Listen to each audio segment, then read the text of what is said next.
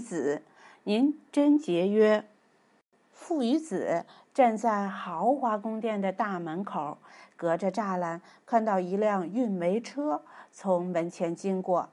爸爸背着手说：“儿子，你看，运煤车上掉下来好多煤块，简直太浪费了。儿子，咱们去把煤块捡起来，然后还回去吧。”儿子听了，立刻跑回去拉来一辆平斗车。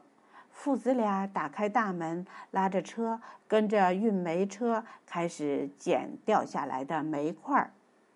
捡煤块儿啊，捡煤块儿！我和爸爸捡煤块儿。儿子一边捡煤块儿，一边哼着小曲儿，还不忘提醒爸爸：“爸爸，你漏捡了好多小煤块儿。”父子俩忙着捡煤块儿，越走越远。平斗车上已经装满了捡来的煤块儿，可是问题来了，父子俩回不去了，怎么办？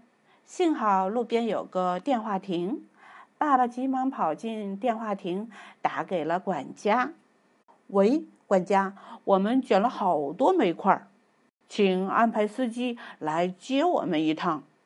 很快，司机开着又大又豪华的敞篷车赶到了。司机把平斗车挂到车尾巴上，父子俩坐上汽车。先生，您可真节约。司机说完，一脚油门，呜，带着父子俩和装满煤块的平斗车回家了。